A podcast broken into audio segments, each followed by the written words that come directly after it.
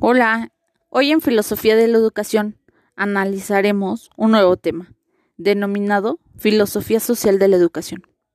Antes que nada, recordaremos que la educación tiene estrecha relación con varios aspectos de la vida humana, para preservar su integridad actual y lograr su sobrevivencia futura.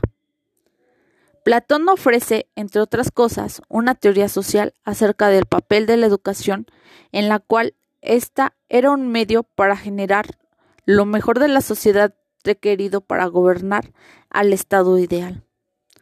Para el sociólogo Durkheim, la educación era un medio para integrar y consolidar los lazos que aseguran una sociedad estable. La igualdad como tal no tiene grandes virtudes.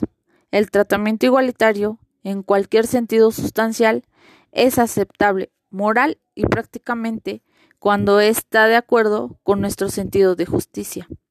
Y el único sentido en el que todos los hombres, sin excepción, deben ser tratados iguales, es que deben ser tratados con justicia.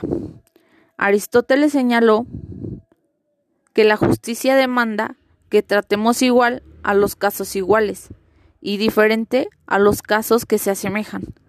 Es decir, el tratamiento justo involucra tomar en cuenta las diferentes circunstancias de la gente.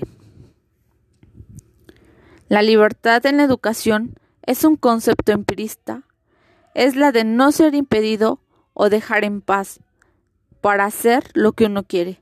No obstante, el hombre puede verse restringido a actuar libremente por circunstancias no atribuibles a otros, es decir, por sus deficiencias personales, físicas, mentales, económicas y sociales. Por último, lo que se requiere es que los niños asistan a las escuelas más acordes con sus necesidades y capacidades, y que ningún niño se quede por alguna razón no educativa. Por ejemplo, porque sus padres sean pobres o porque es de cierta religión o grupo racial sin una escuela apropiada. Gracias, nos escuchamos en un nuevo episodio.